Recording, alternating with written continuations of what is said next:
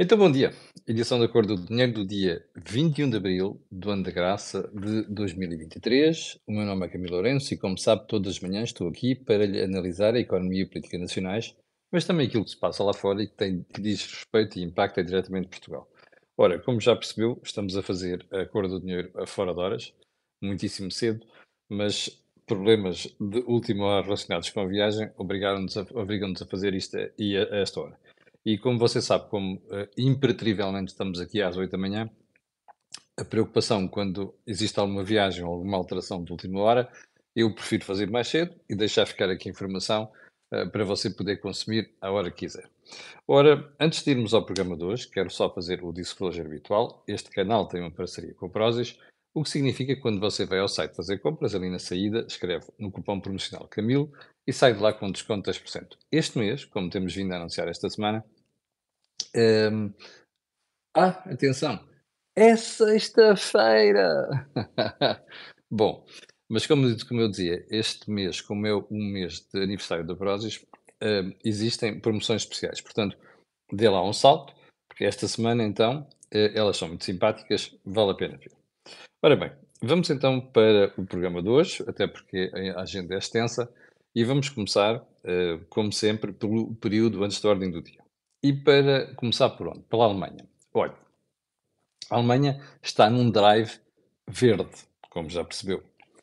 E ainda há poucos meses, quando instalou a guerra da Ucrânia, uma das coisas que nós dissemos aqui era que o erro gravíssimo da Alemanha era o facto de ir a correr fechar centrais nucleares.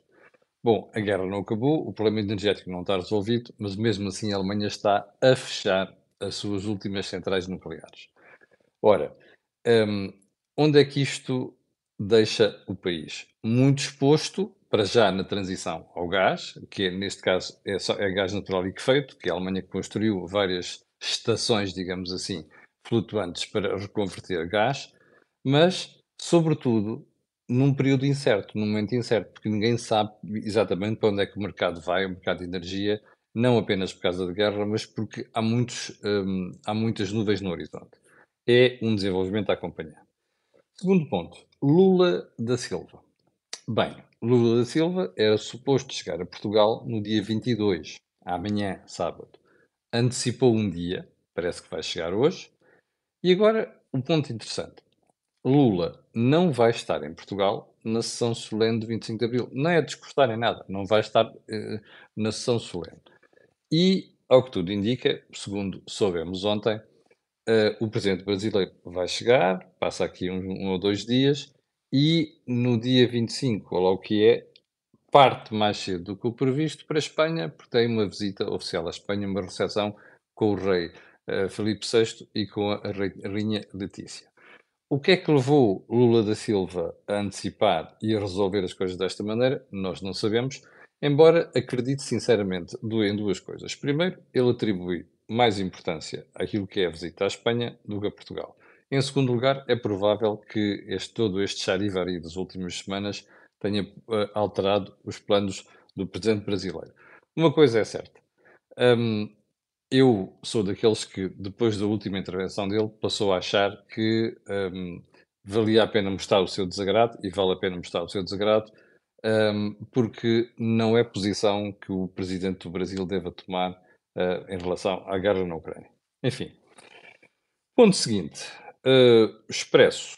O Jornal Expresso diz hoje que José Sócrates já não vai ser julgado por crimes de falsificação parece que, eu já vou explicar porque parece que uh, os únicos crimes que poderá ser ainda acusado e julgado serão os crimes de um, ehm, uh, ehm, corrupção, não, branqueamento de capitais ou não sei das quantas. Bom, porquê é que uh, o Expresso noticia isto? Porque, ao que tudo indica, o atraso do governo em criar legislação para poder, para o processo poder seguir o seu curso um, acabou por resultar nisto. Ou seja, não é que não, há, não exista tempo até lá, porque os crimes vão prescrever em 2024 e 2025.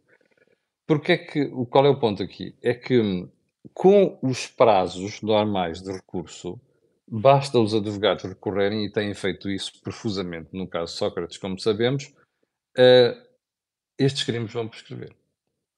Bom, se isto não é, se isto acontecer, e o mais provável que aconteça, isto é a maior vergonha da justiça portuguesa. E para aqueles que estão sempre a rasgar as vestes na justiça, inclusive quem pertence a este mundo, nomeadamente às entidades judiciárias, isto é da maior gravidade. E confirmam-se aquelas análises que foram feitas nas últimas semanas, entre as quais pelo João Miguel Tavares, um excelente artigo que ele escreveu no Público sobre esta matéria, que é, se o governo não quer ficar responsável por José Sócrates safar-se de uma série, de, de julgamento de uma série de crimes, se não quer, está a fazer um grande esforço para aparecer assim na fotografia. É a maior vergonha da justiça portuguesa em décadas. Bom, ainda no Expresso ficamos a saber hoje que os hospitais públicos já não estão a ser avaliados. Ou seja, você tem hospitais em funcionamento, não tem avaliação da forma como eles funcionam. Pergunta: como é que você sabe se os hospitais estão a ser bem geridos. Como é que você sabe que está alguém a olhar para os hospitais e a garantir que as coisas são bem executadas? Como é que você sabe, como é que você tem alguém a olhar para os hospitais e saber isto não está bem, aqueles fazem melhor, vamos corrigir para apresentar o melhor serviço àquilo que é o cidadão? Não tem. Aliás, está surpreendido? Você recorda-se de todo o drive deste governo, aliás, do governo anterior, que é do mesmo primeiro-ministro, tendente a acabar com tudo quanto é avaliação no Estado. Eu vou ser mais específico. Você lembra-se do que nós dissemos aqui quando um, o governo começou a extinguir as parcerias público-privadas na saúde? O objetivo, aliás, dissemos nós nos programas da manhã, e disse o Joaquim Aguiar e o Jorge Marrão no think tank, nos vários think tank que nós fizemos. A ideia era simples.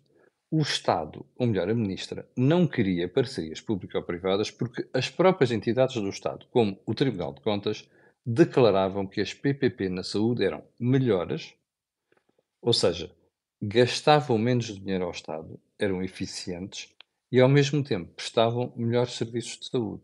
Ora bem, isto incomodava o governo incomodava a Ministra. Daí o drive para acabar com os PPP. Portanto, isto não é surpresa nenhuma o governo não gosta de comparação e, sobretudo, não gosta que se perceba que as entidades públicas, neste caso os hospitais, não são bem geridos. Não, é, não são todos, é óbvio, mas parte deles. Portanto, isto não surpreende nada. O único perdedor desta história é você e sou eu, que são os cidadãos que têm serviço de saúde, têm o SNS de pantanas e estão na pior fase que é não há ninguém a fiscalizar a forma como os hospitais funcionam. Chama-se isso socialismo da pior espécie. Percebe?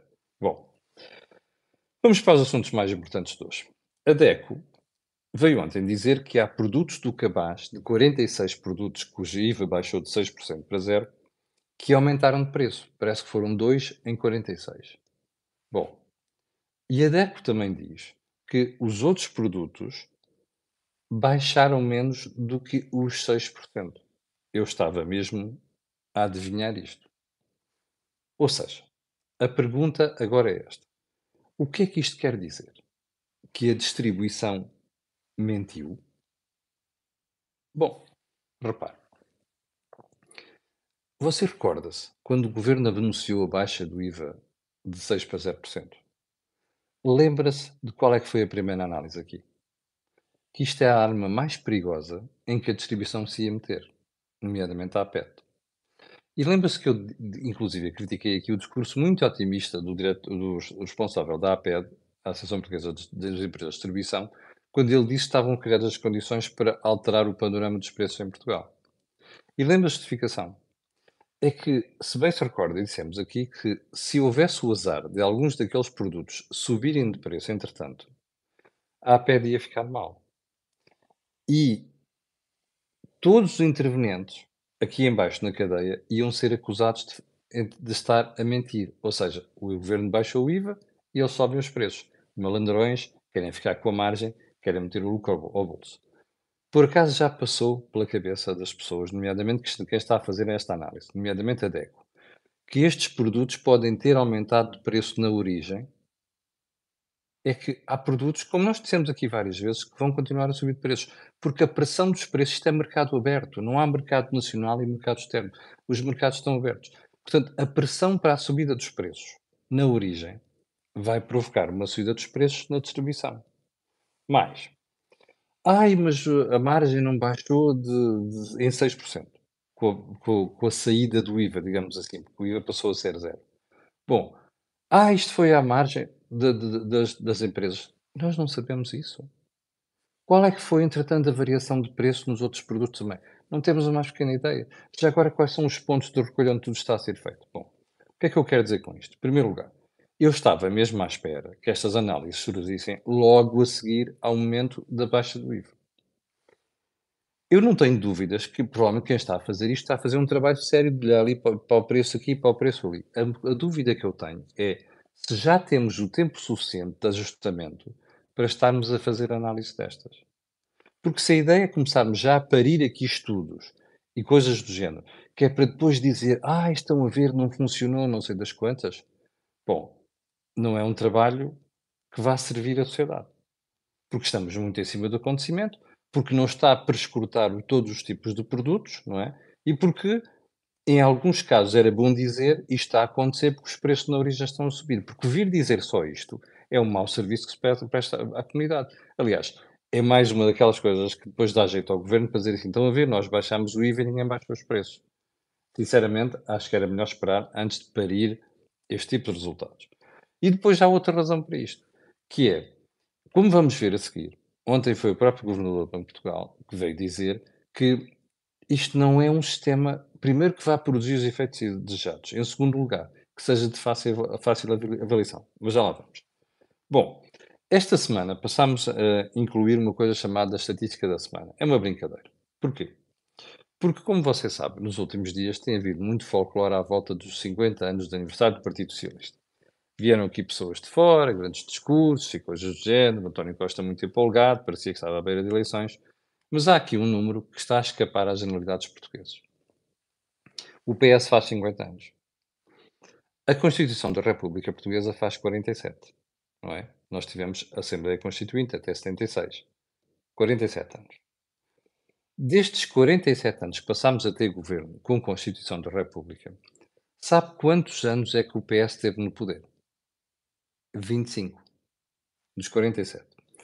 E a pergunta que eu tenho para si é: está a ver o estado do país? Está a ver a responsabilidade maioritária do país não ter progredido o suficiente? É de quem? É essencialmente quem governou mais tempo. 25 anos em 47. Não se esqueça disto. Bom, ponto seguinte. Afinal, não há parecer jurídico que fundamenta os despedimentos na TAP. Oh! Bem, hum, eu tenho uma pergunta para fazer neste momento. Fernando Medina ainda é Ministro das Finanças? Duas ministras, Ana Catarina Mendes e Mariana Vieira da Silva, que nas últimas semanas vieram reiterar a palavra parecer, ainda são ministras? Bom, isto é o maior escândalo deste governo.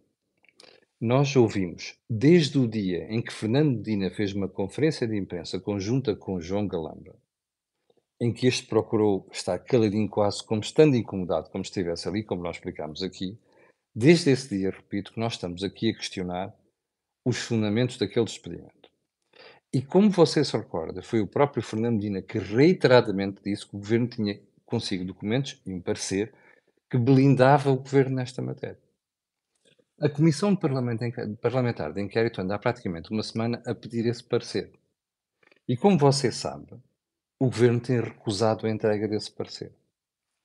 Mas, ontem ouvimos o Ministro das Finanças, na Comissão, na, no, no Parlamento, dizer que não há parecer adicional. E não há parecer adicional porque, segundo o Ministro das Finanças, não faz falta.